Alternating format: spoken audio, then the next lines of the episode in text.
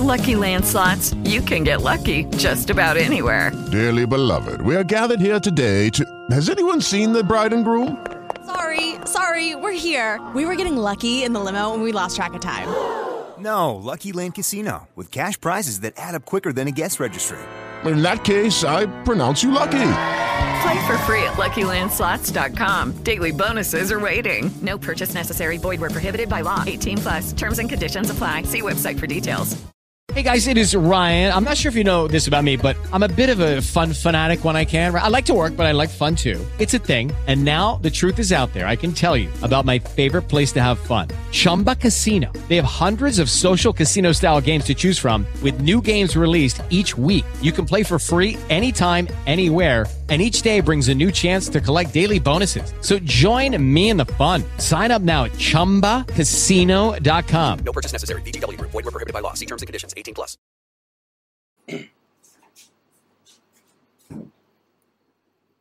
Ok, estamos listos? Boa tarde a todos. É um prazer muito grande recebê-los aqui no âmbito da Universidade de Fortaleza, a partir da, do ambiente do canal TV Unifor.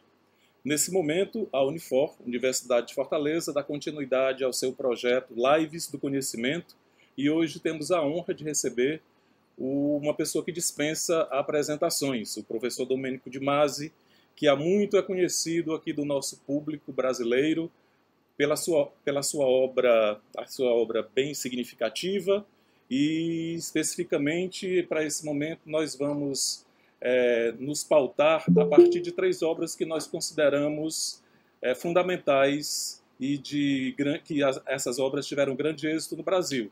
Trata-se do Futuro do Trabalho, Fadiga e Ócio na Sociedade Pós-Industrial, O Futuro Já Chegou, Modelos de Vida para uma Sociedade Orientada e, é claro, o Ócio Criativo.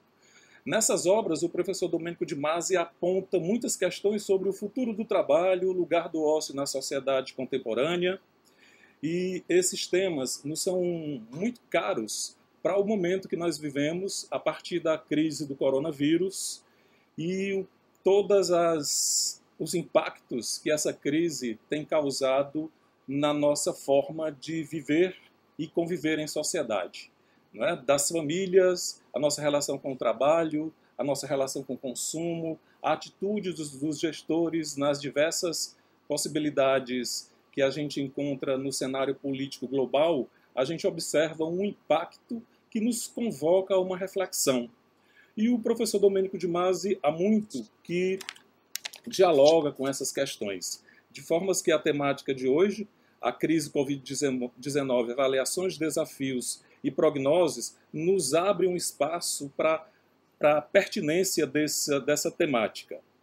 É, o professor Domênico de Masi já está no ar, já está em contato com a gente, daqui a pouco ele está aparecendo. Antes de passar para ele, nós pedimos desculpas pelas falhas técnicas de ontem que, não, que nos impossibilitaram de dar continu, continuidade a essa live, mas agora vai dar certo. Vai ser, um, vai ser um grande, uma grande convivência e com certeza nos orientará a partir da experiência dele lá com o com a crise na Itália e o que é que ele nos diz a partir das suas grandes obras. Professor Domênico de Masi, é um imenso prazer recebê-lo.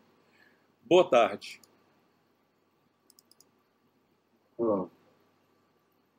Boa tarde, boa tarde. Obrigado a todos pelo seu convite.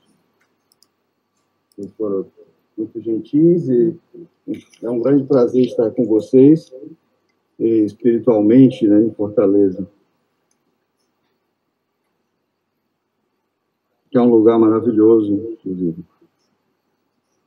Eu gostaria de estar aqui, né, pessoalmente, inclusive. Portanto, então a gente pego de surpresa com essa questão do coronavírus, acho que vocês também, né? Talvez a gente um pouco mais, porque a experiência que a gente tinha era só aquela da China, né? Mas a gente já está habituado a considerar a China como um povo muito distante, muito diferente da gente, né, pelo que o, a relação entre a China e o coronavírus é uma relação que, que tem com um país autoritário com uma grande pandemia. Né? Bom, ao contrário, a Itália foi o primeiro país democrático que teve que enfrentar essa desgraça mundial. E, portanto, o primeiro país que teve que experimentar uma mudança total de valores. E não eram os valores anteriores, né? os valores próprios do neoliberalismo. Quero dizer, aquele sentido de onipotência do ser humano, no espaço infinito globalizado, a velocidade enorme com a qual se pode mudar de lugar nesse espaço, do, a questão dos recursos serem pensados infinitos e um produto interno bruto que se considera que pode crescer infinitamente. E aí o coronavírus chegou e colocou em xeque todas essas certezas né? e nos constrangeu a tomar, a lançar mão de coisas completamente novas. A primeira coisa que a gente teve que rapidamente aprender é que, enquanto antes o, o dilema era entre economia e saúde, e hoje o dilema, agora não é mais um dilema, tem três elementos. Quer dizer, a gente tem que decidir salvar o sistema de saúde, salvar a democracia ou salvar a economia. Então, esses três elementos, eh, eles são, de certa forma, contraditórios entre eles. Por exemplo, na China foi salva a saúde e a democracia em detrimento da democracia. Né? Na Hungria, estão buscando é, salvar a saúde, mas tem conflitos grandes lá em relação à democracia. E na Itália, nesse momento, tem um debate forte entre a parte rica do país, né, que é essa região do norte da Itália, Lombardia, que quer rapidamente retomar as atividades de trabalho, em detrimento da saúde, e o resto do país que quer salvar a saúde em detrimento da economia. Bom, uma outra coisa que a gente teve que levar em conta rapidamente é que enquanto existem tantas guerras entre os povos da Terra, nesse momento mesmo, por exemplo, tem mais de 40 guerras é, acontecendo no planeta, enquanto as grandes e pequenas empresas estão concorrendo entre si, nós é, estamos entendendo que existem os inimigos comuns a todos nós, é, de modo que a gente deve enfrentar esses inimigos em comum com muita unidade e solidariedade. E esses inimigos comuns são pelo menos três. Bom, tem o vírus, com certeza, Bom, o aquecimento global e, e as grandes desigualdades sociais. Com, com, essa, com essa bagagem cultural, a gente tem enfrentado o vírus, que era para a gente um, um inimigo completamente desconhecido e ainda bastante desconhecido. E o que, é que a gente está aprendendo, ou pelo menos o que, que esse vírus está ensinando para a gente nesses últimos dias? Bom, são talvez três meses aí que a gente tem lutado contra esse vírus, e nesses três meses morreram quase 30 mil pessoas e infectados mais de 200 mil seres humanos. E, então, o que é que esse vírus está querendo ensinar para a gente? Bom, então, eu devo aqui colocar um conceito um pouco complexo. Né? Bom, a gente pode analisar esse vírus de, modo, de maneira inversa. Né? Podemos considerar o planeta, que o planeta está doente. Então, o planeta está doente, está sofrendo sérios danos por conta do ser humano.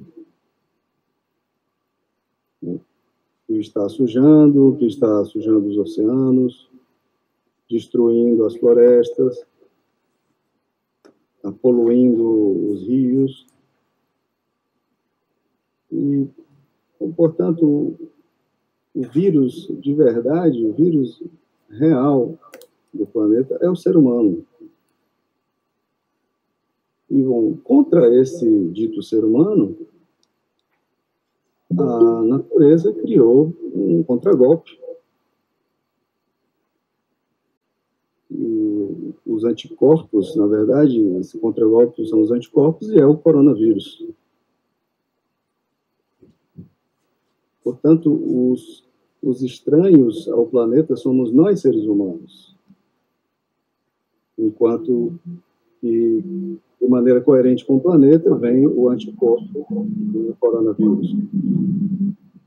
Essa pode ser uma interpretação completamente diferente daquela que normalmente se dá.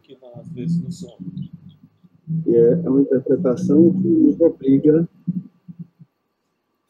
a ver a nós mesmos, a nós mesmos, seres humanos, como o perigo de verdade para esse planeta. Então, na semana passada, a revista Nature, a mais uh, considerada revista científica do mundo, publicou um artigo uh, no qual se demonstra que os locais do mundo que foram atacados de modo mais violento pelo vírus são as áreas mais poluídas. E, de fato, a Lombardia, no norte da Itália, que é a, região italiana que foi mais atacada pelo vírus, é também a região mais poluída de toda a Europa. Portanto, a primeira lição que o vírus nos está ensinando é uma lição de respeito ao planeta. A segunda lição que o vírus nos está ensinando é que o planeta é uma vila global única, né, como chamavam o antigo filósofo. Então, sendo uma vila global única, nós estamos todos no mesmo barco. E, portanto, temos um interesse comum de sobreviver, um interesse comum de que a espécie humana sobreviva.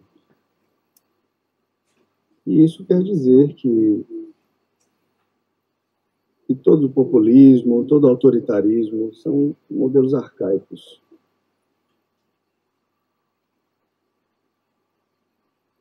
E, além disso, estamos aprendendo o vírus está ensinando para a gente uma outra coisa. Que existe uma grande diferença entre aquilo que é realmente necessário e aquilo que é supérfluo. E que nós podemos dispensar aquilo que é supérfluo. Eu diria que devemos dispensar. Né, para que a gente possa salvar os seres humanos. Um outro ensinamento que o coronavírus nos está dando é que, bom, as competências da ciência é, são muito importantes é, e são imprescindíveis. Bom, ser competente é uma necessidade fundamental para salvar-nos, para nos salvar do coronavírus de fato, nesse momento na Itália, os profissionais mais considerados e mais celebrados são os virologistas, os biólogos, os médicos, os especialistas em geral. Outra coisa que o vírus é, nos está ensinando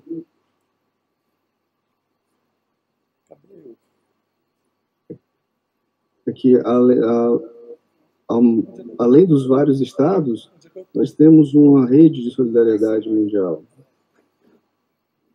Entendi, entendi. Tá aqui. E mais do que de solidariedade, eu diria. De gestão, de coordenação internacional. Outra coisa que o vírus nos está tentando ensinar é a importância do, do trabalho à distância e do ensino à distância.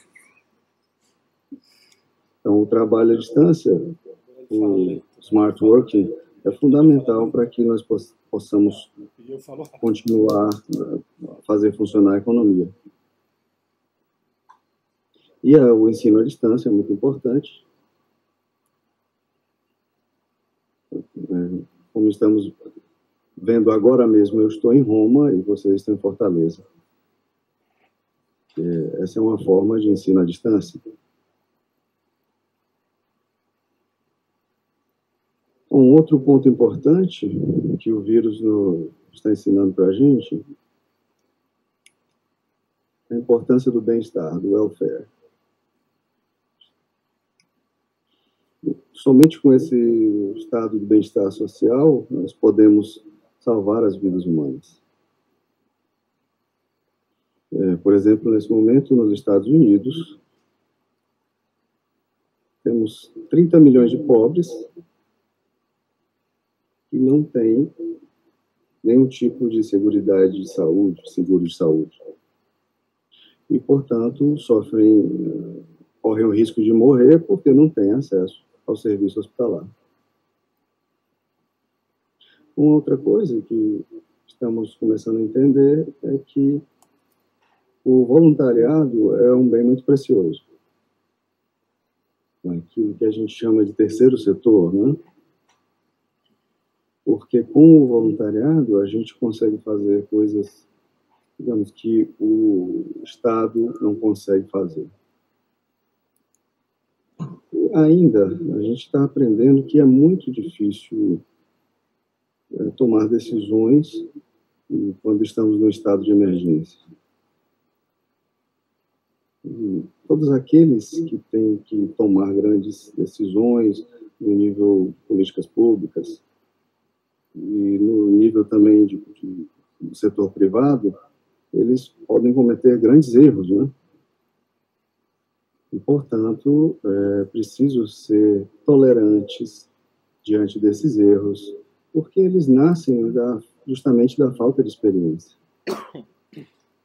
Nós não temos experiência na, com essa pandemia, não tivemos precedentes anteriores. Uma outra lição que estamos aprendendo com o coronavírus é a importância da comunicação. Bom, a comunicação tem que ser precisa, tem que ser rápida, não pode ser nem em excesso e nem em falta. E, bom, e nesse período, a comunicação do, da, da, imprensa é muito mais importante, a comunicação escrita é muito mais importante que aquela da televisão. E, e a comunicação da televisão é mais importante do que aquela das redes sociais. Bom, essas, esses são todos os tipos de lições que o vírus nos está tentando passar, não é?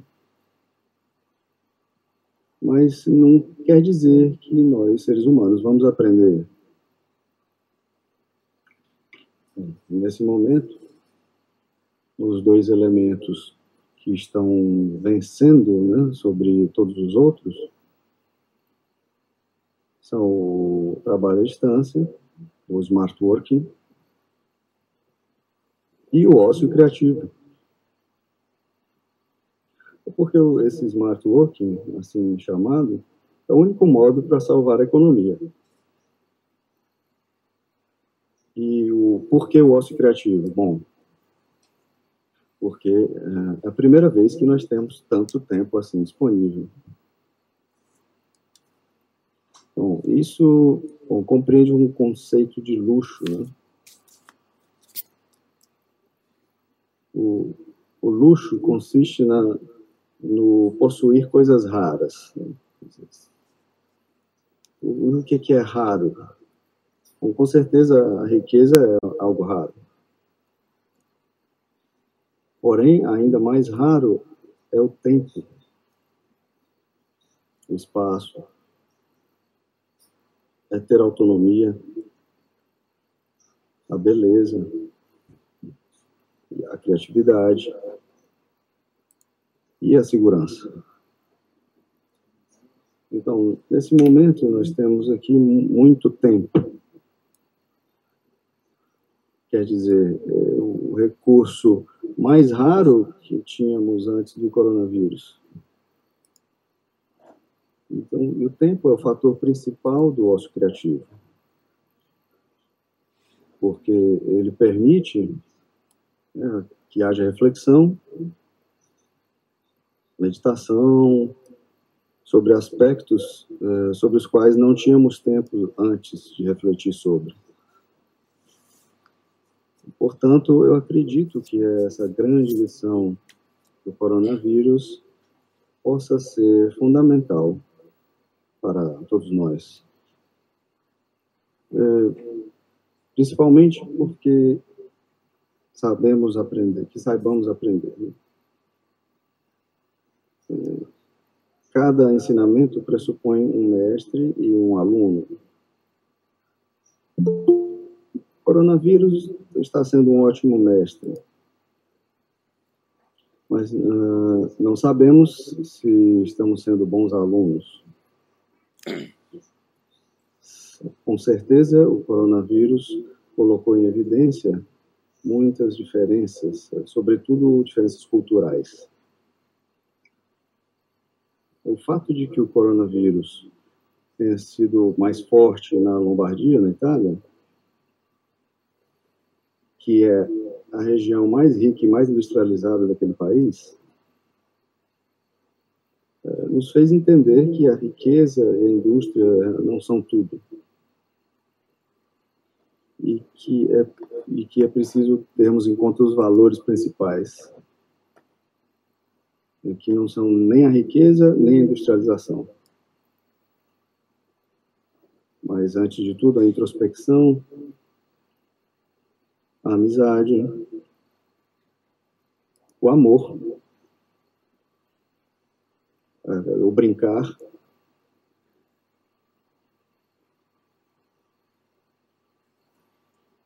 O lazer, a beleza e a cordialidade. Um elemento importante é que na Lombardia morreram, sobretudo, os idosos. 80% das pessoas que morreram são idosos. Bom, mas eh, não exatamente porque eram idosos, mas porque na região Lombardia os, os idosos são colocados em casas de repouso. E essas casas de repouso elas são digamos, uma pré-morte para eles. Assim, a velhice, ela. A velhice se poderia melhorar, se poderia tornar menos dura com a socialização. Bom, então, essas casas de repouso, na verdade, são o oposto da socialização. o sul de Itália, que é mais rico que o norte da Itália, que é o, o oposto do Brasil.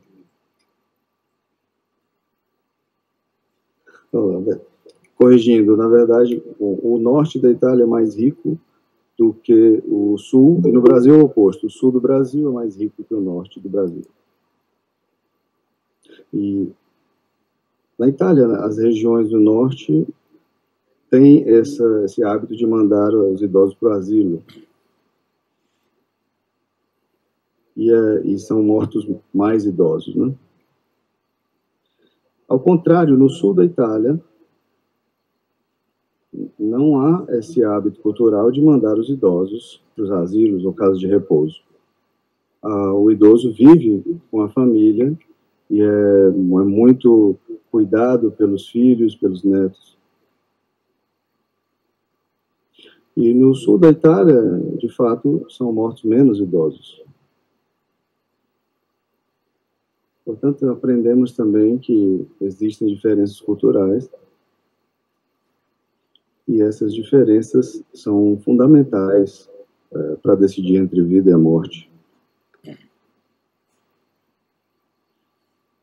Portanto, acredito que já disse o suficiente para que possamos ter alguma moderação, não é?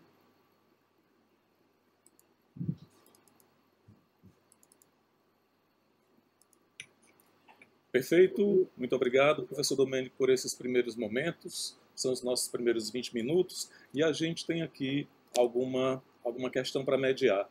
Antes, porém, aos que chegaram após o início do nosso, do, da nossa live, é, essa, essa live faz parte do, da Lives do Conhecimento, um projeto da Unifor, a partir do, do seu canal, TV Unifor. E a temática desta live de hoje é a crise do Covid-19, avaliações, desafios e prognoses com o professor Domênico de Masi, da Sapiência de Roma, autor de diversos trabalhos que nós conhecemos bem no Brasil, como Ócio Criativo, O Futuro Já Chegou, Modelos para, para uma Sociedade Desorientada, Futuro do Trabalho, Fadiga e Ócio na Sociedade é, Pós-Industrial. Algumas informações que eu não passei inicialmente porque estavam todos sequiosos de ver o Domênico de Masi. Né? Ele está aqui com a gente e estamos numa dinâmica muito interessante. É, sugiro que nós estejamos com os nossos microfones desligados. Vocês observaram que, observaram que nós temos uh, um serviço de intérprete que espera ouvir o Domênico e entregar para vocês a melhor tradução possível. Então tem uma diferença de tempo, vocês devem ter observado. Tem um microfone dele ligado, a gente escuta o Domênico e repassa para vocês a, a fala dele da forma mais autêntica possível.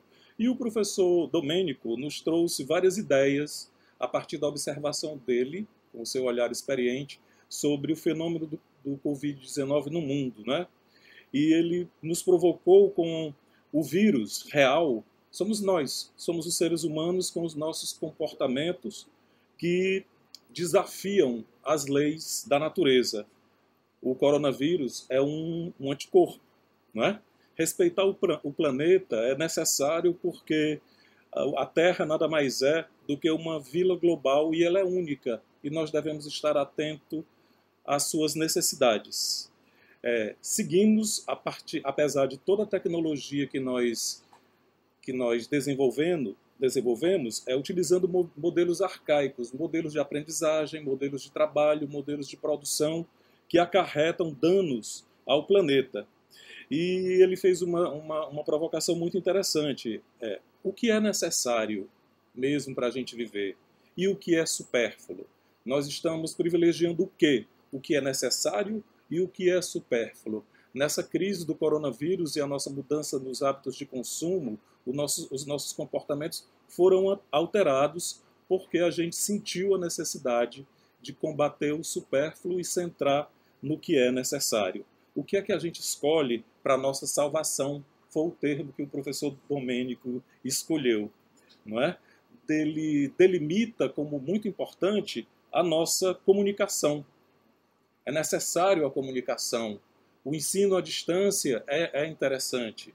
O trabalho à distância também é interessante. E foca parte da, da sua fala no bem-estar. O bem-estar é um caminho da salvação. E traz ainda o principal luxo, aponta o principal luxo do nosso tempo, como sendo o tempo é um luxo.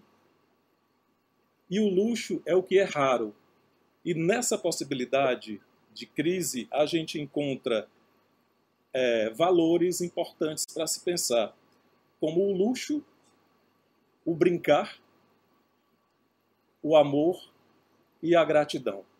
Foi isso que nós elencamos aqui para a gente iniciar uma mediação. Gostaria de escutar o professor Domênico nesse a partir dessa interpretação rápida que nós fizemos da sua fala. O professor Domênico, o senhor gostaria de acrescentar alguma coisa?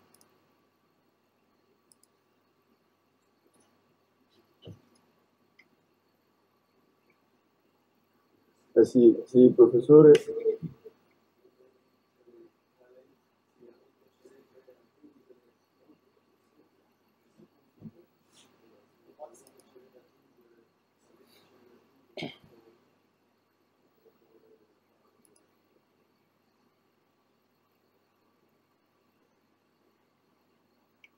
Bom, talvez alguma coisa a mais a propósito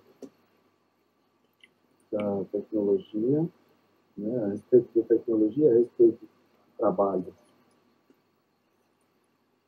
E, portanto, nós tivemos várias ondas tecnológicas.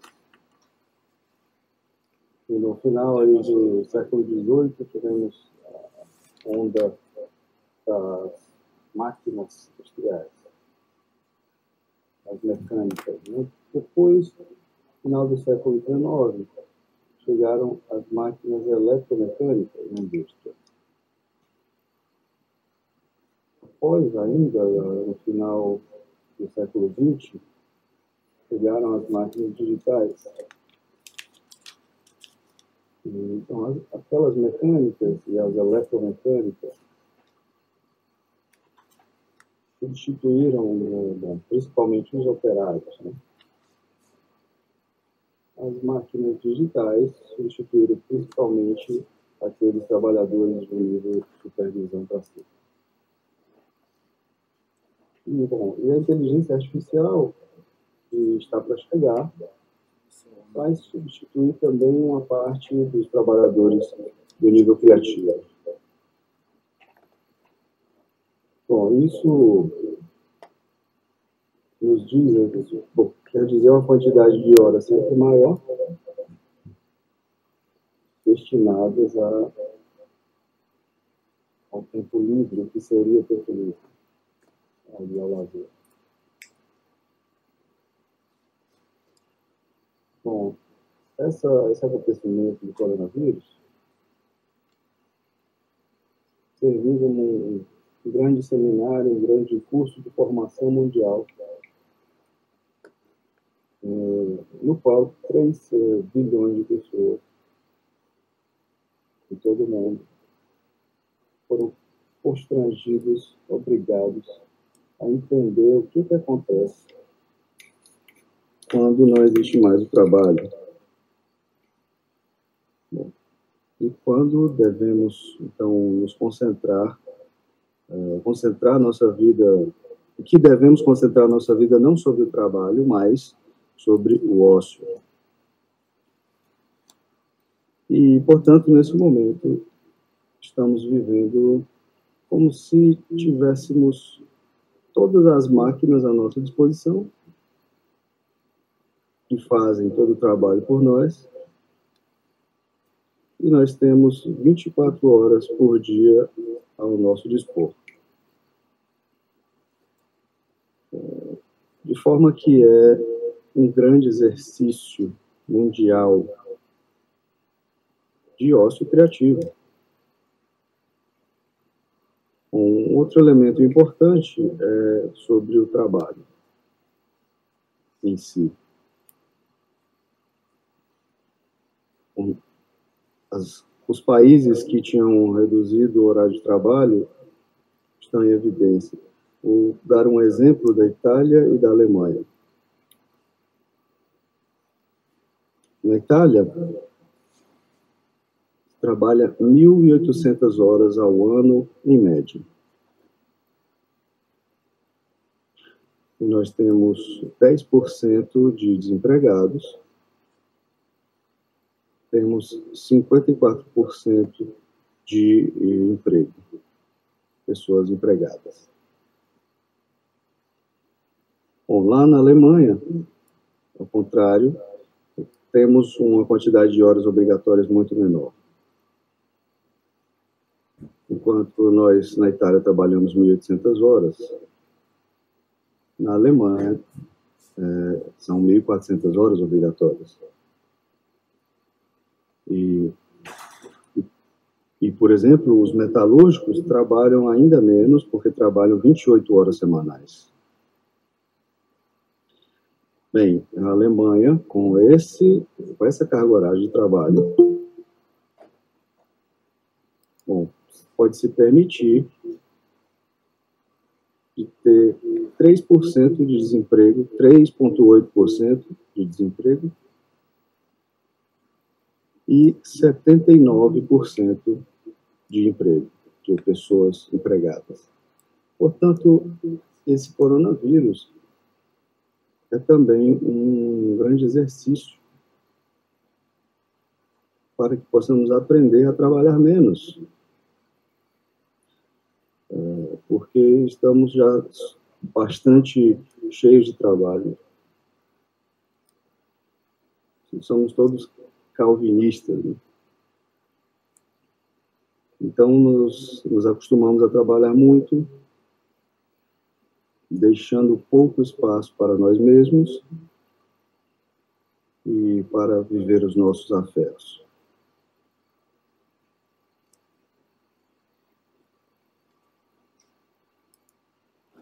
Perfeito, professor, muito obrigado. É, nós também gostaríamos de comentar que estamos com o nosso chat aberto e à medida que o, o, as pessoas forem escrevendo perguntas, no dado momento a gente vai repassando as perguntas para serem feitas diretamente ao professor Domênico de Masi. E vamos orientando para que nesse momento de fazer as perguntas a gente elabore questões extremamente objetivas como, por exemplo, esse tempo vai fragilizar, esse tempo, essa crise da pandemia, vai fragilizar ou fortalecer os, o modelo de governo europeu? Isso é uma pergunta que já nos surge, que nós repassaremos já para o professor Domênico de Masi. Outra pergunta que vai chegando aqui, do professor Antônio Carlos Bramante, é, é possível denominar ócio criativo as experiências de um lazer num tempo compulsório? Então, passo essa, essas primeiras perguntas para o professor Domênico de Masi e no nosso retorno a gente vai colocar no ar as pessoas que se, que se inscrevem nesse momento. Professor Domênico.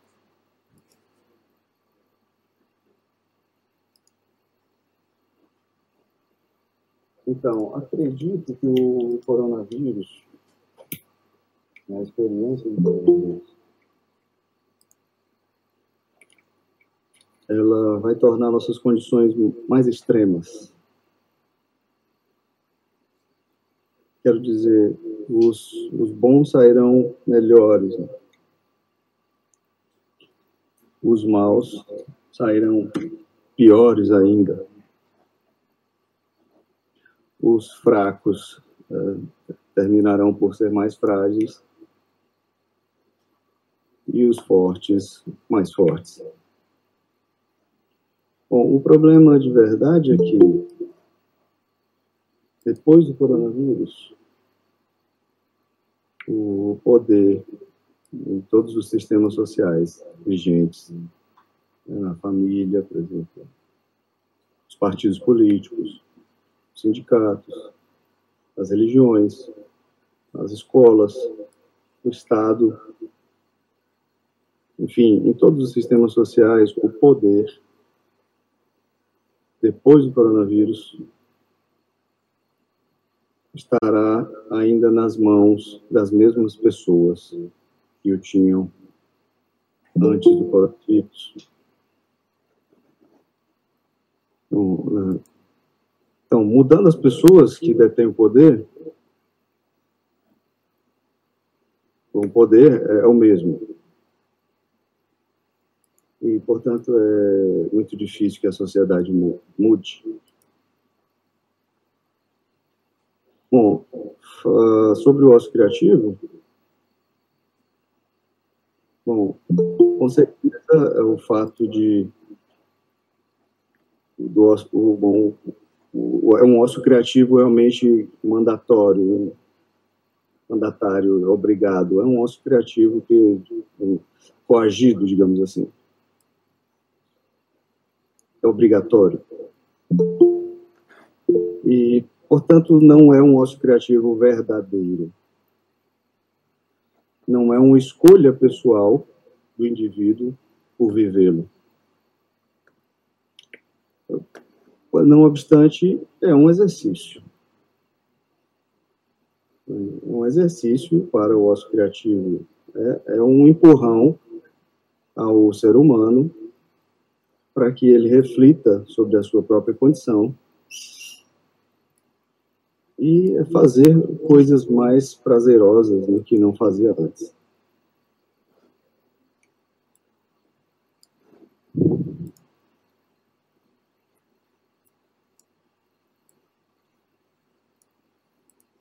Perfeito, professor, muito obrigado. O, o, os, os, ouvintes, os assistentes que estão no, no chat, nós vamos nós vamos colocá-los em contato direto com o professor Domênico. A gente espera que inicie as inscrições. As pessoas que enviarem perguntas pelo WhatsApp, a gente vai tentando replicar por aqui. Nesse momento, tem uma pessoa escrita que é a professora Grace, da Universidade de Fortaleza, e nós pedimos à professora que, por favor, ligue a sua imagem e faça a sua pergunta para o professor Domênico de Massa. É um prazer tê-la aqui, professora Grace.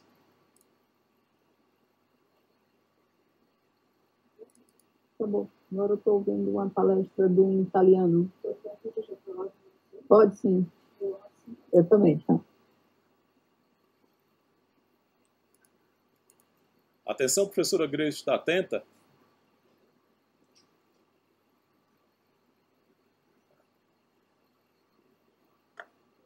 Enquanto a professora Grace não chega, vamos também ver aqui a, a, a participação do professor Bramante, da Universidade de Brasília, que nos escuta e lança aqui uma pergunta diretamente para o professor Domênico. Professor Antônio Carlos Bramante, o senhor pode, por favor, convocar sua imagem?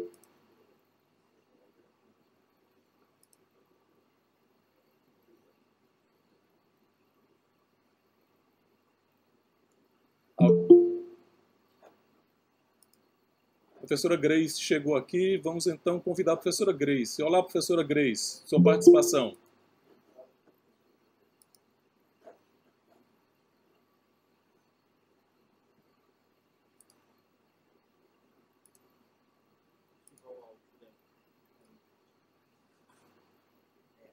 Professora Grace?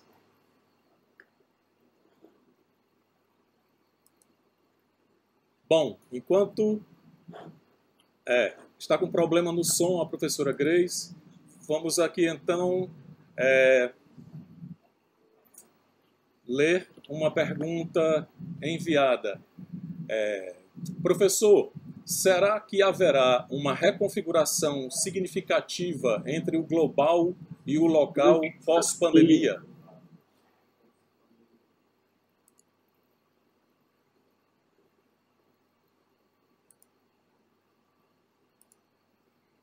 Pode repetir, professor Cleiton, por favor? É, pós-pandemia, após a crise da pandemia, haverá uma reconfiguração entre o local e o global?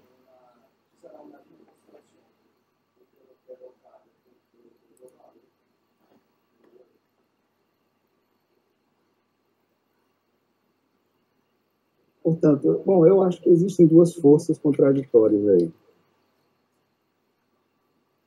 Uma, delas que vai entender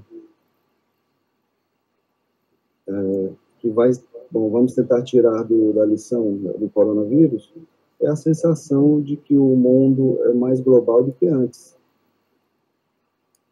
É, porque, por exemplo, na Idade Média, ou na Renascença, né, e nos séculos que vieram depois, um, uma pandemia para chegar da China Europa bom, levava 20, de 15 a 20 anos.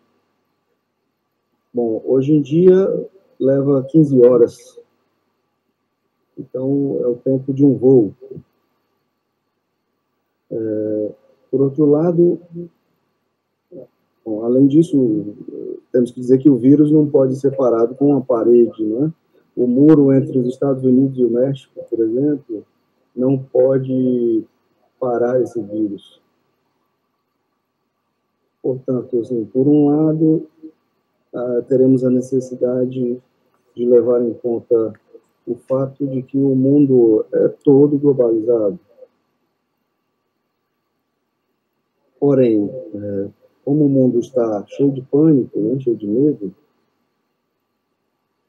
então nós teremos também a necessidade de, de sentir-nos uh, protegidos pelas fronteiras dos países. E, por isso, teremos então duas tendências que já existiam antes, não? Aí agora são muito mais fortes e contraditórias entre a tensão né, versus a globalização e a tensão é, versus a identidade. É, porém, de qualquer forma, o vírus realmente foi um evento planetário, né? Em que unido, não tem unido o planeta nesse sentimento de medo da morte.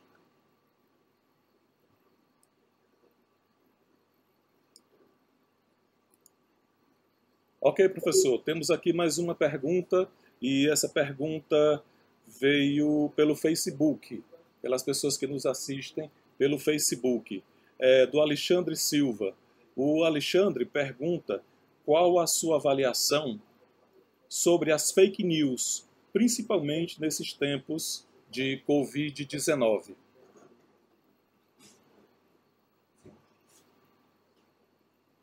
Bom, como eu disse antes, né? É, nessa fase, as fake news, elas, elas tiveram uma grande, elas tiveram uma grande aparição maior, né, uma maior evidência, pelo menos na Itália. Ele quer fazer uma pergunta ao vivo. Quero dizer, nas primeiras, nos primeiros meses, né, nas primeiras, nas primeiras quatro semanas, as fake news elas sofreram uma grande derrota, né? E saíram muitas fake news nesse primeiro mês, digamos assim, da pandemia na Itália. Mas depois, né, pouco a pouco, pouco a pouco, a televisão e o jornal começaram a ser as fontes de notícia preferidas pela população. E, além disso, na Itália, ah, né, todos os dias, às 18 horas, às 6 da tarde, há um comunicado oficial do Instituto Superior de Saúde daquele país. É, portanto, essa comunicação oficial diária, ela terminou por derrubar muitas fake news. E, bom, muita fake news no primeiro mês, porém, hoje temos muito menos.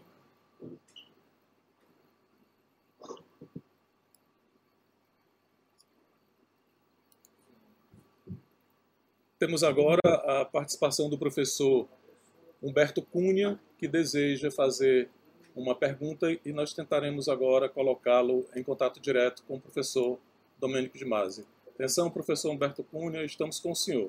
Seja bem-vindo. Muito obrigado, muito boa tarde, parabéns ao Unifor por trazer tão grande intelectual para partilhar suas ideias conosco aqui. Professor, eu sou advogado, sou professor do programa de pós-graduação em Direito Constitucional da, uni, daqui da Universidade de Fortaleza. Tenho alguns amigos na Unitelma Sapienza, a, a unidade telemática da, da sua universidade, que tem um trabalho interessantíssimo, no sentido muito ampliado daquilo que nós estamos fazendo agora. Minha disciplina é a disciplina sobre direitos culturais, que eu os entendo como relacionados às artes, às memórias coletivas e aos fluxos de saberes. Eu gostaria de saber como é que o senhor antevê é, a relação desses direitos no pós-pandemia. Eles serão muito afetados, na sua opinião? Muito obrigado.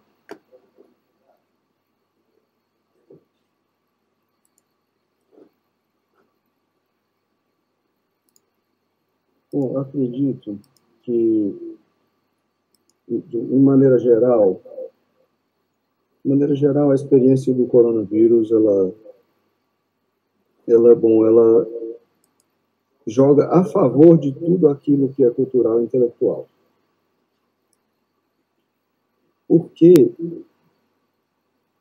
bom, existe mais possibilidades de reflexão e, e há mais possibilidades de criar uma hierarquia mais fisiológica é, entre as várias necessidades que existem. Como eu falei no início da, da minha aula, que as decisões hoje em dia são, estão sendo tomadas baseadas em três exigências.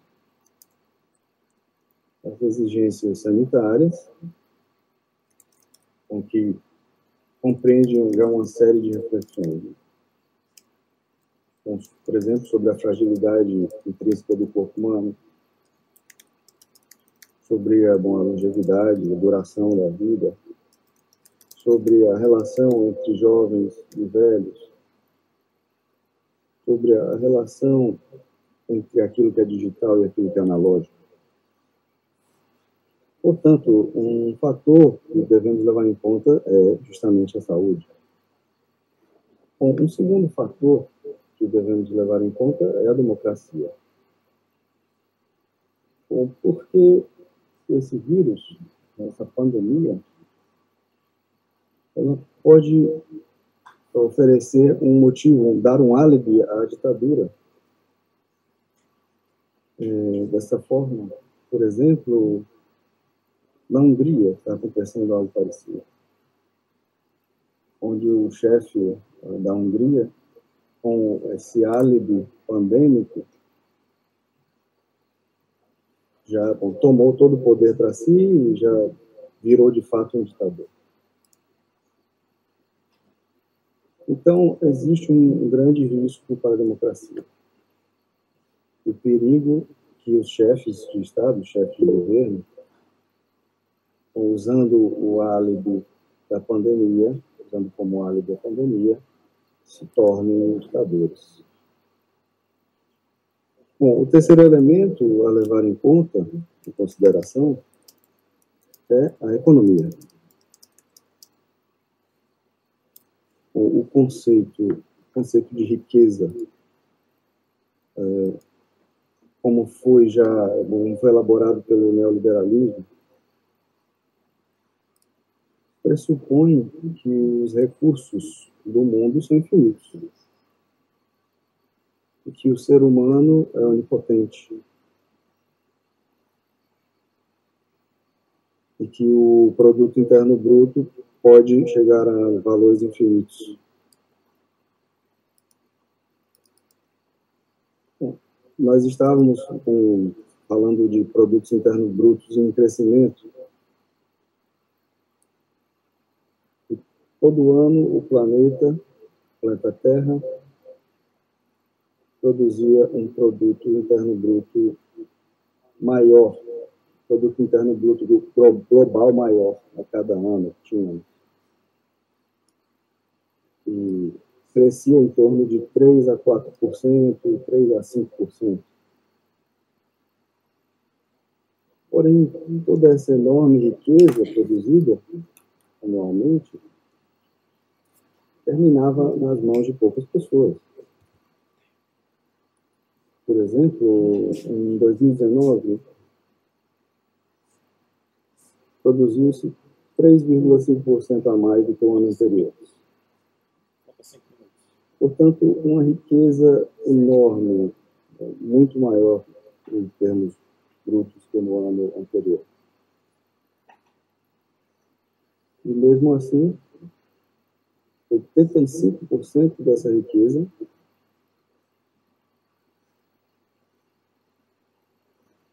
oitenta e cinco por cento a mais foi parar na mão de 1.200 pessoas. É, portanto, a gente pode ver que tem um progressiva, uma progressiva concentração de riqueza poucas pessoas. E nesse momento, de acordo com a Forbes, a revista Forbes, oito pessoas têm a riqueza de meia humanidade. Ou seja, metade da humanidade são 3 bilhões e 700 milhões de pessoas. E na Itália, as 10 famílias mais ricas têm a riqueza de 6 milhões de pobres. É, essa desigualdade progressiva era um fato que era um fato que se dava é, que não se levava em conta, simplesmente aceito. Não se considerava normal. Agora, é, uma parede de Madrid, que o Madrid foi bastante afetada pelo coronavírus, já se viu escrito nessa parede nós não devemos voltar à normalidade. Porque a normalidade era o real problema. É isso, ou seja, o nosso problema é de não voltar àquela normalidade.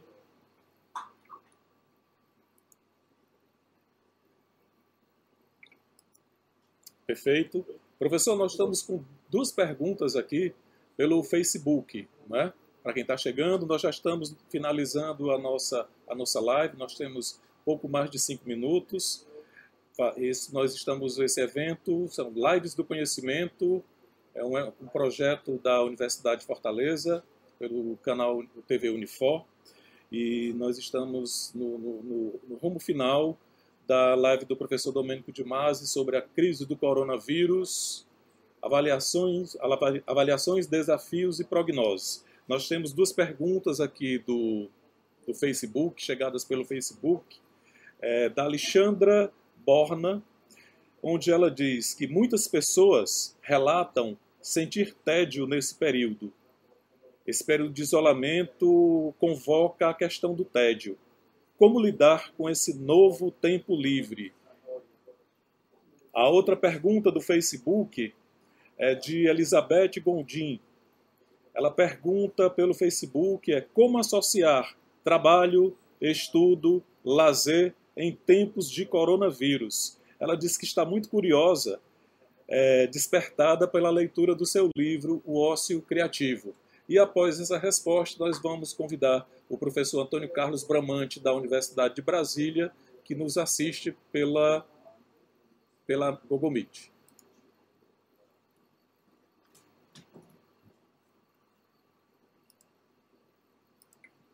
Bom, são duas perguntas bastante interessantes, né?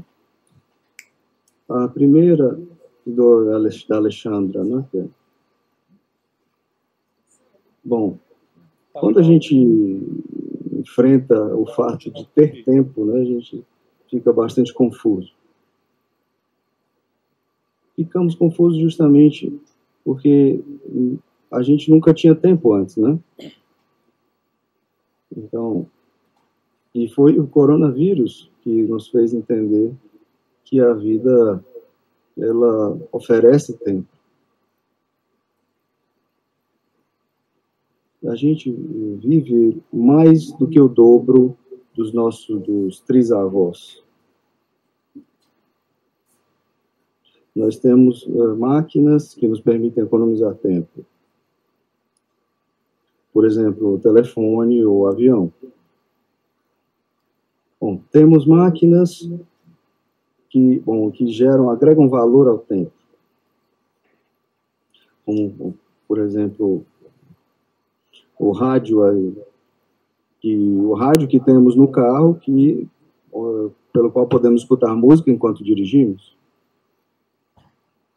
Ah, temos máquinas que armazenam tempo. Por exemplo, a secretária telefônica, eh, a caixa postal que pega eh, os meus telefonemas, os meus recados, enquanto eu faço outra coisa. Portanto, temos mais tempo. Porque eh, vivemos o dobro dos nossos antepassados. Temos mais tempo.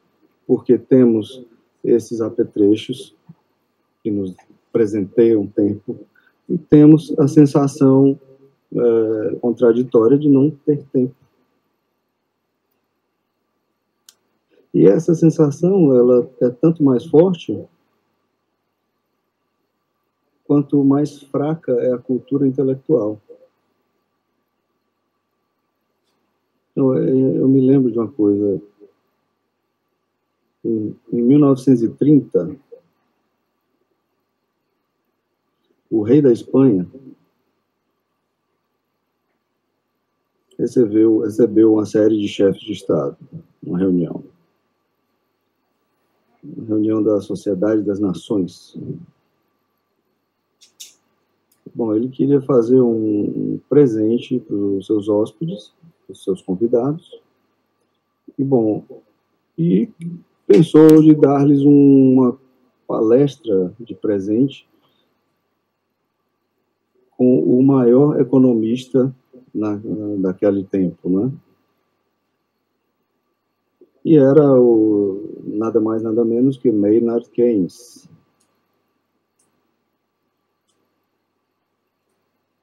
E, bom, ele falou uh, ao Keynes para dar essa palestra e que, que ele teria 45 minutos Bom, e o Keynes se preparou bastante. Bom, preparou-se por três meses, na verdade. Fez uh, bastante ensaios né, lá nos clubes de Londres. E, bom, então, finalmente foi a Madrid e dar essa conferência, palestra que ficou famosa no tempo. Essa conferência foi intitulada Perspectivas para Nossos Netos. Bom, e os netos de Keynes, de 1930, bem, é, são os netos, são os meninos que nascem este ano. E o que que Keynes disse para esses netos? Bom, quando esses netos nossos forem adultos, as tecnologias já terão progredido de certa maneira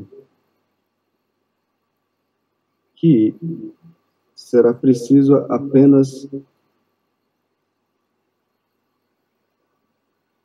que precisaremos apenas de uma semana de trabalho, ou melhor dizendo, que precisaremos de uma semana de trabalho de apenas 15 horas semanais.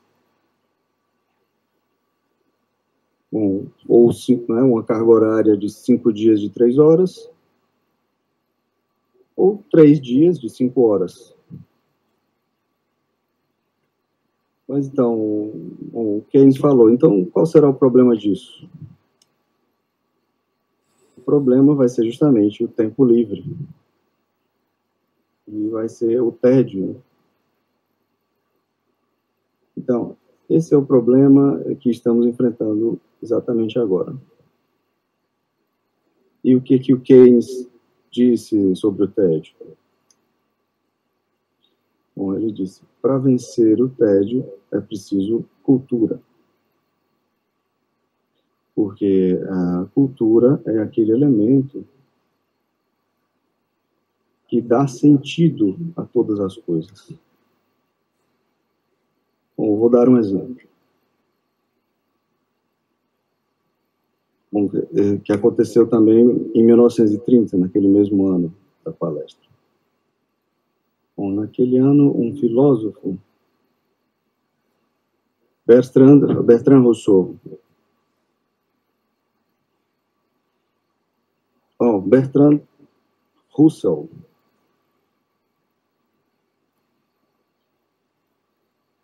o Bertrand Russell escreveu um livro chamado O Ódio ao Ócio. E nesse livro ele diz a seguinte frase: Bom, quando eu descobri que os pêssegos e os abricós são, é, bom, eles vêm da China, quando que um imperador da dinastia Ming os levou da China para o Japão que um samurai, por sua vez, os levou do Japão para a Pérsia. E que um soldado romano, por sua vez, os levou da Pérsia para a Europa. Bom, quando eu descobri tudo isso, os pêssegos e os damascos me parecem mais doces agora. E, bom, eu gosto muito mais deles por isso. Bom, é isso. A cultura, a moral da história, consegue dar sabor e, e mais que tudo, sentido às coisas. Portanto, nesse momento de ócio obrigatório, né, obrigatório pelo feito obrigatório pelo coronavírus, ou seja, quanto mais um indivíduo é culto, menos vai se sentir entediado.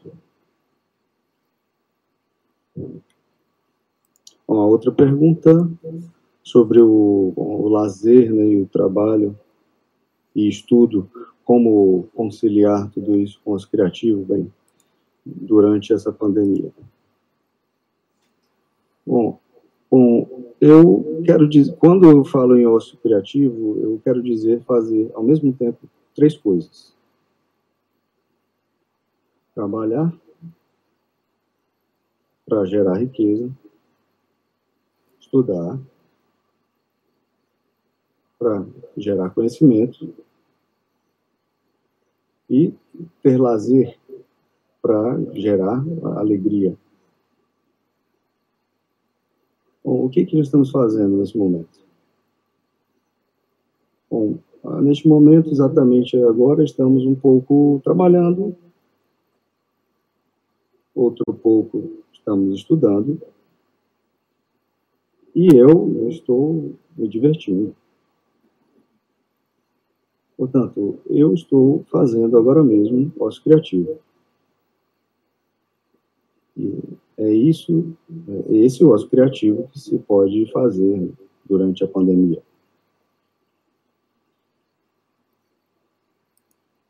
Ok, professor, muitíssimo obrigado pelas suas respostas e nós vamos convidar a última participação desse, desse momento, dessa live, e esperamos que nós tenhamos outras no futuro, é o professor Antônio Carlos Bramante, da Universidade de Brasília, que nos escuta e chama para conexão. Professor, vamos entrando. Professor Antônio Carlos Bramante, por favor. Me ouve, professor José Clerto? Estamos ouvindo bem, professor. Ótimo. É, em primeiro lugar, parabéns pela iniciativa sua e do seu grupo de estudos, né? E obrigado por dar essa oportunidade de falar diretamente com o professor Demasi. Professor Demasi, é, eu coordeno um grupo de pesquisa é, denominado Laboratório é, de Gestão das Experiências de Lazer. E estamos, nesse momento, elaborando uma pesquisa é, para compreender como que as experiências de lazer estão sendo realizadas é, nesse período de pandemia se houve mudança, se houve é, é, alguma qualificação dessa experiência. Enfim, nós queremos compreender um pouco mais isso. Eu gostaria de aproveitar essa extraordinária oportunidade para perguntar ao senhor que orientação a mais o senhor teria para esse grupo de 12 pessoas que nesse momento se encontra debruçado sobre essa questão.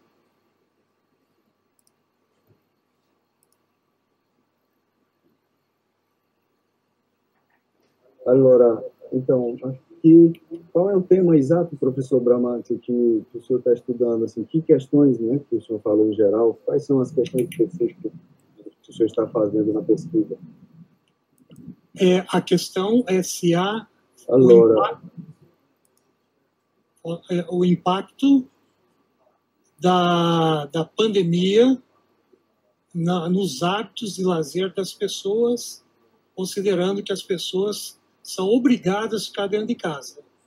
é? e considerando que a liberdade é uma dimensão essencial do lazer, aquilo que é chamado de ócio criativo pelo professor, e o tempo é uma dimensão relativa, né?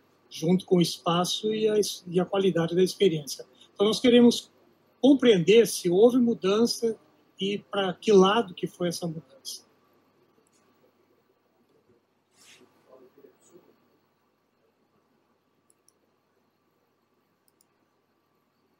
Olha, é muito interessante realmente a, a pesquisa do seu grupo. É, também porque eu acredito, acredito que essa pandemia ela tem um, ela vai, ela tem um efeito diferente dependendo de cada cultura onde ela está acontecendo. É, na Itália, por exemplo, tem um efeito diferente já no norte e no sul eu acredito também que tem um efeito diferente é, entre a Itália e o Brasil, e talvez até mesmo entre o Brasil do Norte e o Brasil do Sul, assim dizendo. Acredito que existe uma forte diferença do efeito na Bahia e do efeito em São Paulo, por exemplo. Por exemplo, entre Fortaleza e Porto Alegre. Porque, bom, acredito que que lá onde o Brasil, digamos, ainda tem aquele Brasil mais autêntico, menos europeu e menos americanizado, talvez é, seja mais forte.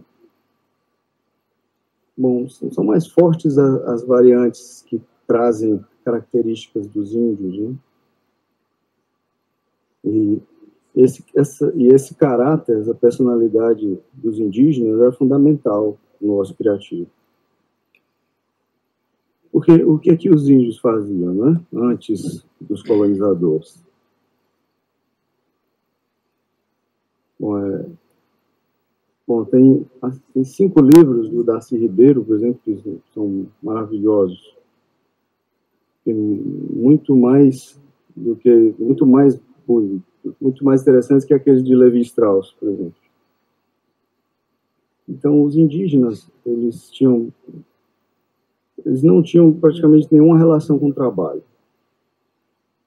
É, antes dos portugueses chegarem, eles tinham tudo aquilo que era necessário para viver, né, com, é, com, é, obtidos pela caça e pela pesca. E também um pouco de agricultura. Bom, foram os portugueses que trouxeram esse conceito europeizado de trabalho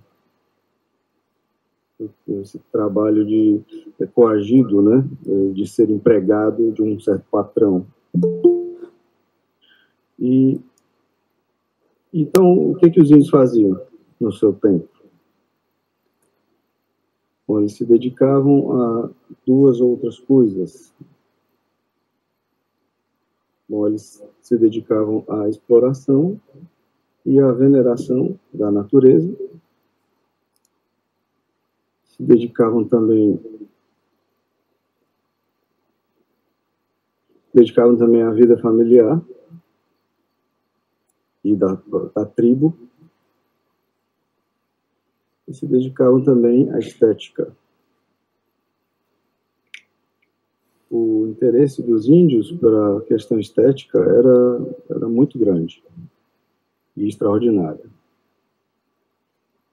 Cada coisa que os índios faziam tinha um quê de perfeição. E tinha que ter um alto nível estético, ou seja, uma exigência estética alta. Bom, se eu, bom, se eu fosse um índio e fosse fazer um objeto qualquer, e eu dava, dava de presente a uma pessoa que eu amava, esse objeto ele tinha que ser muito bonito. E, seja, e a, a beleza simbolizava a minha alma que se transferia para aquele objeto.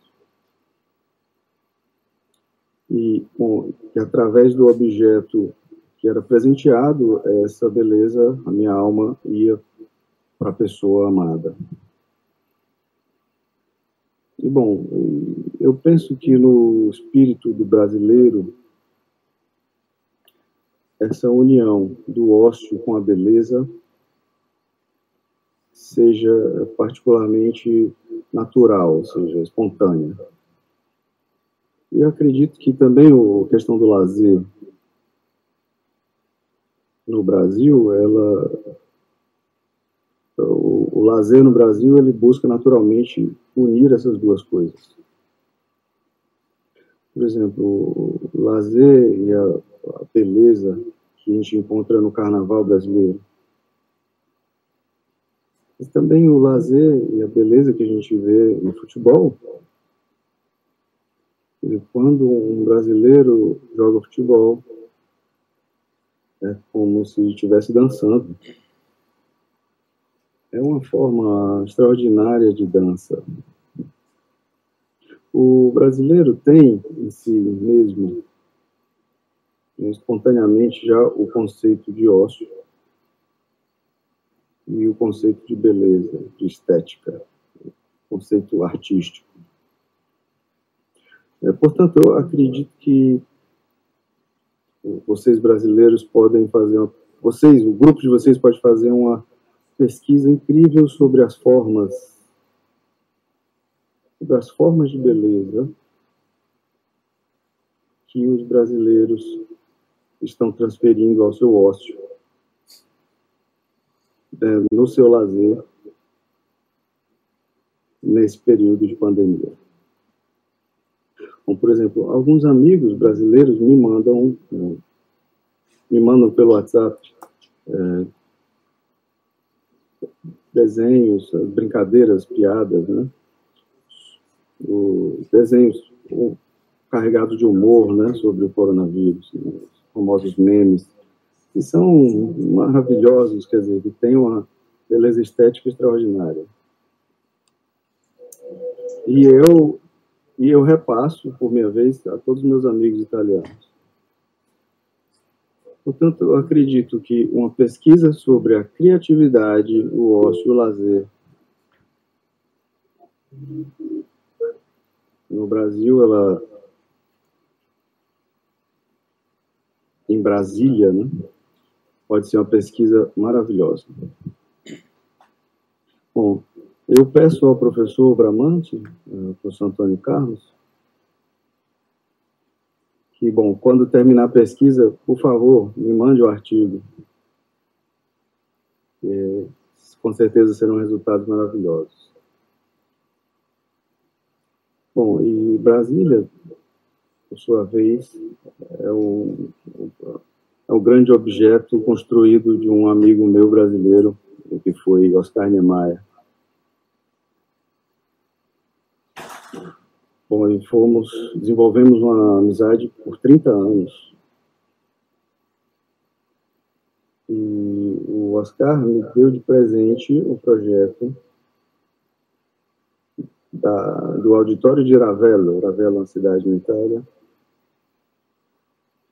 Vocês podem procurar na Wikipedia sobre esse auditório de Ravello, R-A-V-L-L-O, um auditório maravilhoso que construímos no sul da Itália.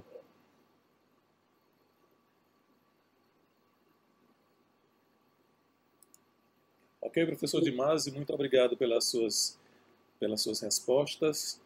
E nos chama a atenção é, o seu, a sua afetividade com o nosso país, com o nosso Brasil. Eu particularmente sou, fiquei muito, muito encantado de saber que o senhor é cidadão do Rio de Janeiro e vamos intensificar a sua aproximação com Fortaleza e torná-lo um cidadão brasileiro, passando aqui pela Universidade de Fortaleza, visitando o nosso espaço cultural, conhecendo o Laboratório de Estudos de Ócio, Trabalho e Tempo Livre e ver se o senhor vai sair um pouquinho nordestino com essa sua delicadeza e essa sua afetividade em falar do carnaval brasileiro, em falar da natureza criativa e da sensibilidade do nosso povo, que com certeza agrega um caráter é, fundamental no desenho do ócio e nessa possibilidade da gente criar o caminho entre a atividade de ócio perdão, experiência de ócio e lazer, atividades de lazer e tornar o, o lazer algo tão sensível, algo tão emblemático que ele chega a se confundir pelas pessoas como o próprio ócio, sem a questão da condicionante é, liberdade para. O ócio, enquanto experiência, ele já está intrínseca essa autonomia e nós estamos perdendo essa condição de nos autonomizar no nosso ócio. O lazer é como aquela coisa que vem em decorrência de um trabalho. E a gente vê como, por exemplo, na pesquisa do professor Bramante, a busca dessas sensibilidades. O que as pessoas conseguem fazer quando elas, quando elas estão num outro estado que não aquele que condiciona a essas ou aquelas atividades. É, nós já estamos terminando o nosso tempo, já, já sabemos que existem muitas perguntas, nos desculpamos com todos os que se inscreveram e por questão de tempo a gente não pode agregar. Fizemos aqui o que, o que foi possível e eu repasso a palavra para o professor. Bom, professor, professor gostaria de falar um, é, fechar a sua, a sua live e da minha parte agradeço muito e registro aqui o meu prazer de estar mediando a sua conversa com as pessoas. Professor Domênico, as suas despedidas.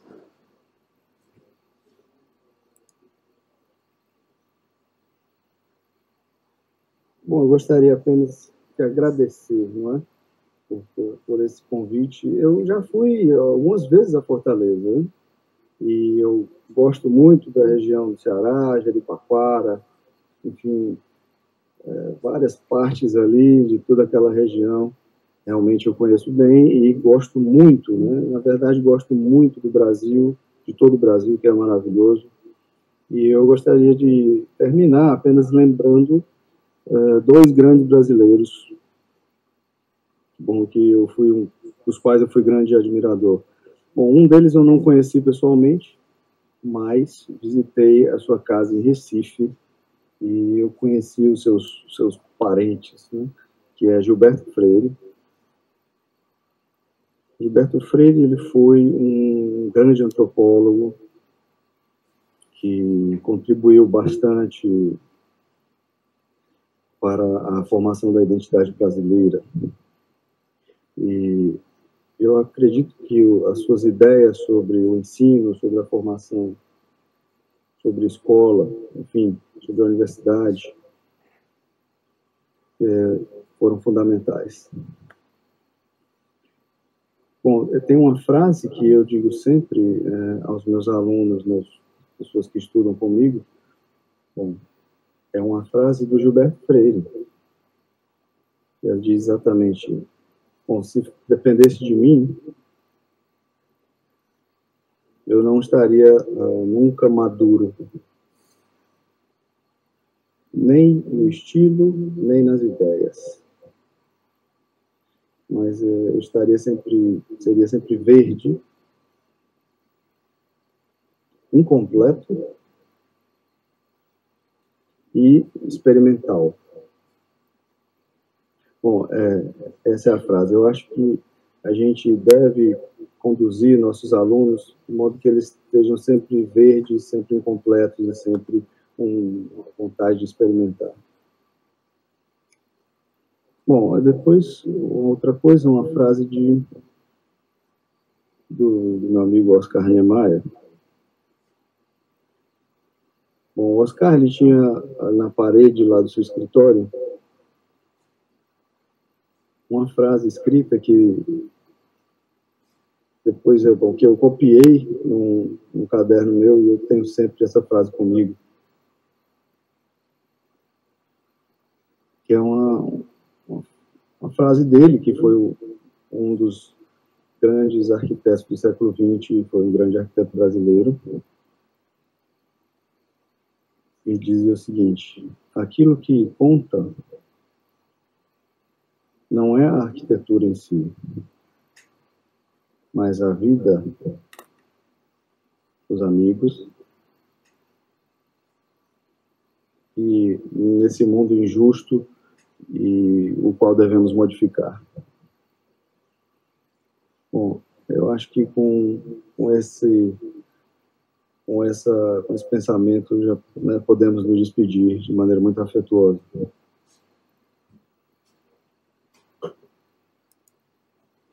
Obrigado, professor Domênico de Masi, pelo seu encerramento brilhante, trazendo a frase de dois brasileiros, Gilberto Freire e o Niemeyer.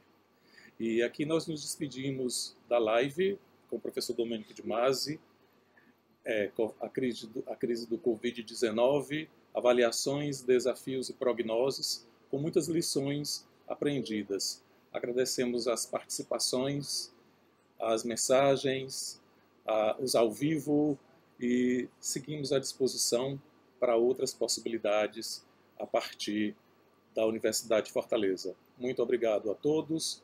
Tenham uma boa tarde.